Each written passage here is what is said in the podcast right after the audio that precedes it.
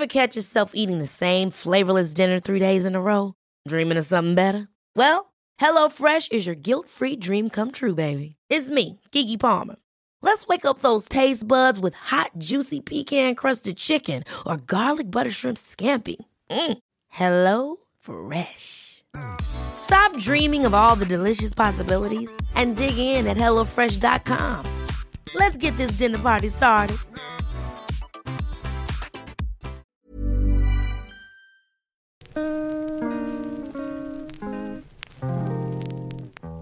Mais je crois que mon rapport au corps, il a pas trop évolué. Super, la meuf n'a pas réfléchi en 28 ans. non, mais c'est-à-dire qu'il a jamais été très problématique en fait, donc euh, j'ai jamais eu besoin euh, de travailler spécifiquement euh, sur mon rapport au corps. Je me posais assez peu la question avant de voir les vidéos de Léa par exemple, ou de lire des choses sur Mademoiselle autour des complexes, et voilà. Enfin, je savais en fait que les gens se posaient beaucoup de questions sur leur corps. Ça m'a jamais personnellement. Mon plus gros défi euh, sur mon corps, c'est de me tenir droite. Ça, c'est le défi de ma vie. Je pense que je me tiens pas très droite parce que je suis grande aussi et que c'est peut-être une manière de me rapetisser un petit peu. Et même euh, rien que d'un point de vue logistique, faut souvent que je me mette à la taille des gens en fait, juste pour entendre ce qu'ils me disent. je pense que déjà, je me suis toujours plutôt considérée, sans le revendiquer, mais comme un garçon manqué dans le sens où j'avais pas l'impression d'avoir depuis l'enfance des occupations très fifi, euh, type euh, poupée, tout ça. Et puis c'était pas moi, tu vois, je me suis jamais trop intéressée au maquillage, aux habits, aux trucs typiques euh, auxquels on fait jouer les petites filles, quoi. Et du coup, je me considérais un peu garçon manqué, et, je, et du coup, je m'intéressais pas à mon physique. Parce que les mecs s'intéressent pas à leur physique. C'est sur les femmes qu'on met la pression de la séduction via le physique, plutôt. Donc, euh, donc je me sentais pas sous cette pression-là. Et par contre, au collège, c'est sûr que t'évites pas euh, les moqueries sur ton physique. Et comme j'avais l'impression de déjà l'avoir compris, ça, que de toute façon, t'évitais pas les moqueries au collège, que on allait trouver un truc chez tout le monde et tout le monde allait se finir par se faire bolosser un jour ou l'autre. Donc, au moment où on m'a bolossé, je me suis dit, c'est normal, tu vois. Et en plus, je trouvais que les gens étaient plutôt drôles au final. Genre. euh, alors euh, moi ça portait surtout sur mes seins donc et qui n'étaient pas absents en fait, surtout sur leur absence et euh, sur mes dents parce que j'ai fait deux ans d'orthodontie et avant j'avais vraiment euh, ces deux dents qui sont toujours super grandes, ben on voyait qu'elles parce que les autres étaient très petites et j'avais un palais étroit, bref. Et oui, quand même ça a dû me travailler à un moment donné puisque j'ai commencé à mettre des soutifs bien que j'en avais vraiment pas besoin objectivement. Disons que si j'en avais encore moins que ça, euh, potentiellement, et que là je m'en sors très bien sans soutif, euh, c'était vraiment pour les autres quoi que je devais mettre un soutif, j'imagine. Parce que tu sais qu'on voit que t'as un soutif, et si t'en as pas, et puis les tétons quoi. Donc, euh, donc je mettais des soutifs, et je raconte dans la vidéo des petits seins que je les rembourrais, donc c'est que quelque part, je devais me dire, ah c'est plus joli quand il y a des seins, tu vois. De mémoire, je mettais du PQ parce que j'ai ce souvenir en particulier du cours de sport où euh, je suis au cage ou je sais pas en tout cas je suis un peu loin des autres et ça tombe bien parce que à ce moment-là euh, je vois par terre du PQ et je sais qu'il vient de mon soutif et personne m'a vu j'ai juste ce souvenir d'une extrême solitude où je ramasse ça et je me dis maintenant que j'ai dû me dire oh là là c'est beaucoup trop risqué pour ce que ça me rapporte franchement si je me fais démasquer ce sera beaucoup plus ridicule que si j'admets que j'ai pas de sein. J'ai pas le souvenir de l'avoir fait longtemps. Mais par contre, il y a dû avoir un moment où je me suis dit, mais en fait, euh, je m'en fous un peu de plaire physiquement aux autres. Aussi parce qu'il y avait ce côté garçon manqué et parce que euh, j'avais d'autres points forts comme être drôle. Et c'est vraiment toujours là-dessus que j'ai joué euh, pour nouer des relations avec les gens. À part dans le rapport de séduction, je voyais pas l'intérêt de plaire physiquement aux autres en fait, d'obtenir leur validation. Je pouvais pas miser sur une grosse poitrine, de fait, je pouvais pas miser sur des dents hyper alignées, mais euh, j'ai réfléchi à mes points forts et je me suis dit, les yeux bleus, donc euh, cool, j'ai qu'à ouvrir les yeux pour ça, pour en profiter. Et je pense vers la fin de mon adolescence, je me suis rendu compte aussi que j'étais mieux quand je souriais, que en fait j'étais plus jolie quand je souriais. Et je crois que quand j'étais ado, je pensais que que au contraire ça a déformé le visage ou je sais pas comment dire. Bon déjà que ton visage il est bien déformé. Et je pense que j'ai passé mon adolescence plutôt à tirer la gueule et à ou euh, dans la séduction à miser plutôt sur l'amour euh, boudeuse tu vois que le smile. Et quand j'ai capté que en fait euh, c'était ça qu'il y avait juste à sourire et ouvrir les yeux voilà Vraiment, euh, les actus de ma poitrine, euh, rien ne s'est passé depuis 10 ans. Euh, non, il n'y a pas eu de grande évolution, ma poitrine est restée minus. Mais ça aussi, j'en ai vite ri en fait.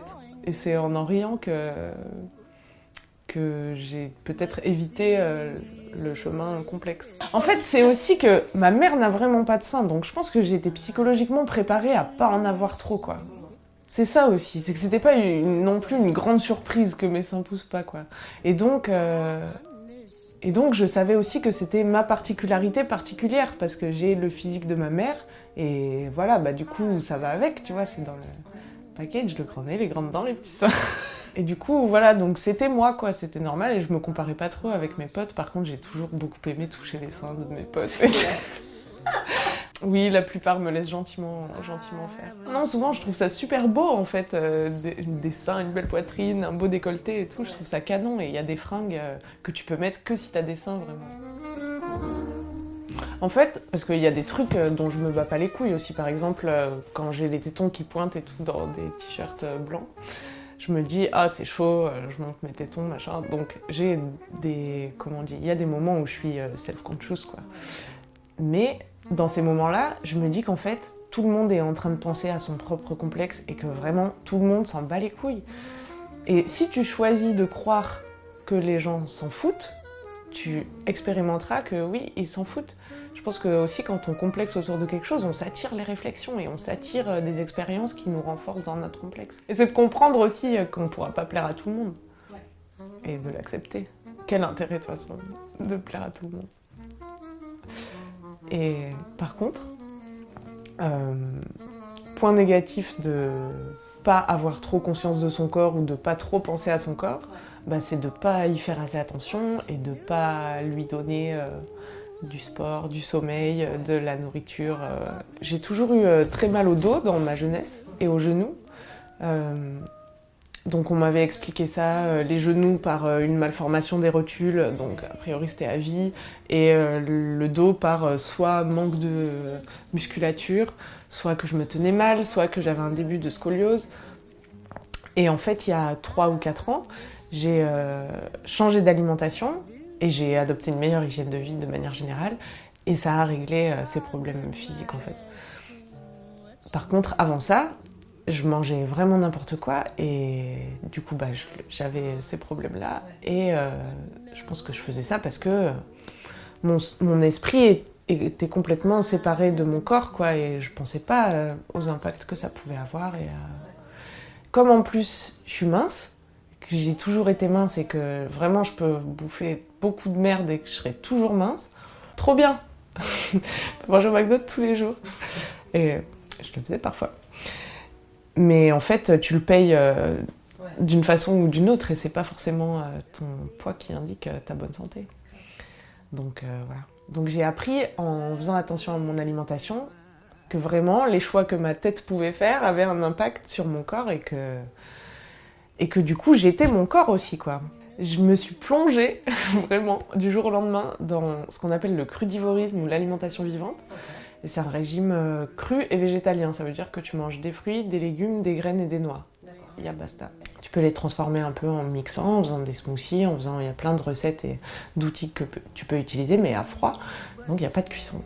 Euh, ça a pour but de préserver les nutriments et de de conserver tout ce que l'aliment il a à te donner en gros et euh, ton corps est censé mieux l'assimiler puisque c'est l'aliment tel qu'on le trouve dans la nature sans transfo. Et donc tu manges des trucs trop bons en fait le principe, c'est aussi un petit peu de suivre son instinct. Donc, quand tu choisis un fruit, c'est vraiment le fruit qui te fait trop envie. Et donc, quand tu le manges, t'es trop content, quoi. Donc, il y a vraiment un grand plaisir à manger des trucs euh, naturels et aussi à, du coup prendre soin de ton corps et à te dire, euh, ouais, je fais un, choix positif euh, pour ma santé. Ça, ça flatte l'ego, tu vois. En tout cas, ça fait se sentir bien. Et physiquement, ça fait se sentir bien, t'as un meilleur moral et tout. Donc, c'était. J'ai mis le doigt dans l'engrenage et vu que j'en retirais du plaisir, j'ai continué.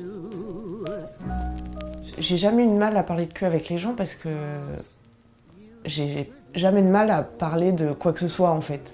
Je me ça m'énerve les tu vois les tabous dans la société, les faux semblants, les faire bon le plus que je peux faire semblant c'est être poli, tu vois. ça c'est la base, c'est important et tout mais Bon, bien sûr, je, vais, je choisis à qui je parle de quoi. Et mon but, c'est pas non plus de choquer les gens ou de les mettre mal à l'aise. Je me souviens qu'à Sciences Po, les têtes d'ampoule, ils sortaient euh, en pause et ils, se disaient ah, trop bien, pendant tout l'amphi, euh, je suis vraiment méchante, ils parlaient pas comme ça. J'ai découvert un site où euh, il y a des cartes du monde vierges et tu dois mettre les noms des pays. Et moi, ma phrase fétiche dans ces cas-là, c'était Eh, vous voulez pas plutôt on parle de cul? parce que j'aime parce que j'aime pas me prendre trop au sérieux et je trouve ça dommage de tout de prendre les choses au sérieux de manière générale parce que ça apporte que de la gêne et et que les choses sont plus simples en fait quand tu les mets sur la table.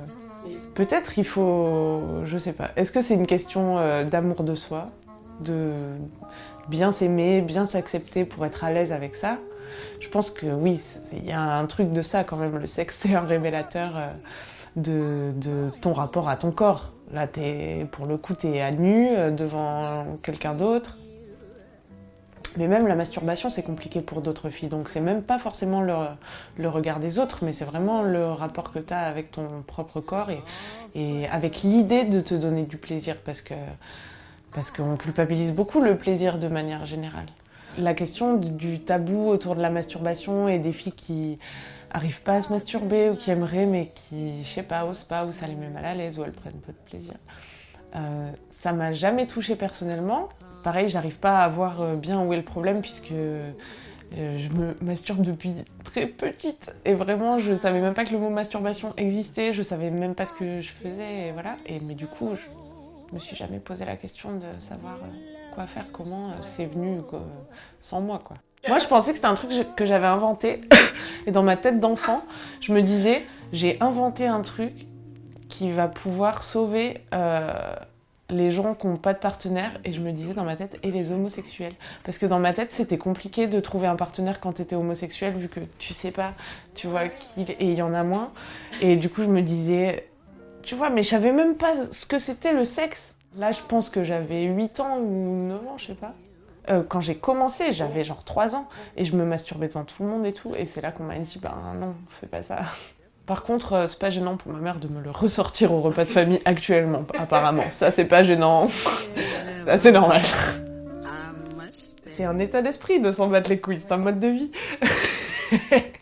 Donc, euh, mon conseil, c'est vraiment de le faire, quoi. À chaque fois que tu. C'est de choisir ses pensées et à chaque fois que tu as une pensée genre oh là là, je vais mettre ma veste plutôt comme ça parce qu'on voit mes tétons qui flashent, bah tu te dis consciemment bah non, attends, regarde, je m'en bats les couilles pour voir. Ah bah rien ne se passe à part que du coup je m'en bats les couilles. Donc cool, meilleure option. Une fois que t'as fait ça pendant un petit moment, surveiller tes pensées, c'est vraiment du développement personnel de base. Hein. Bah, ça devient une habitude en fait. Et les pensées récurrentes que tu avais pris l'habitude d'avoir autour euh, d'une partie de ton corps ou de quelque chose, et bah, tu mets en place des nouvelles habitudes de pensée positive. Et non seulement tu tires le bénéfice d'être mieux dans ta tête, mais en plus, ta vie va vraiment être mieux autour, puisque tu es dans une autre disposition et que tu vas davantage saisir les opportunités, tu vas être plus ouvert et voilà. Et ta vie sera plus belle.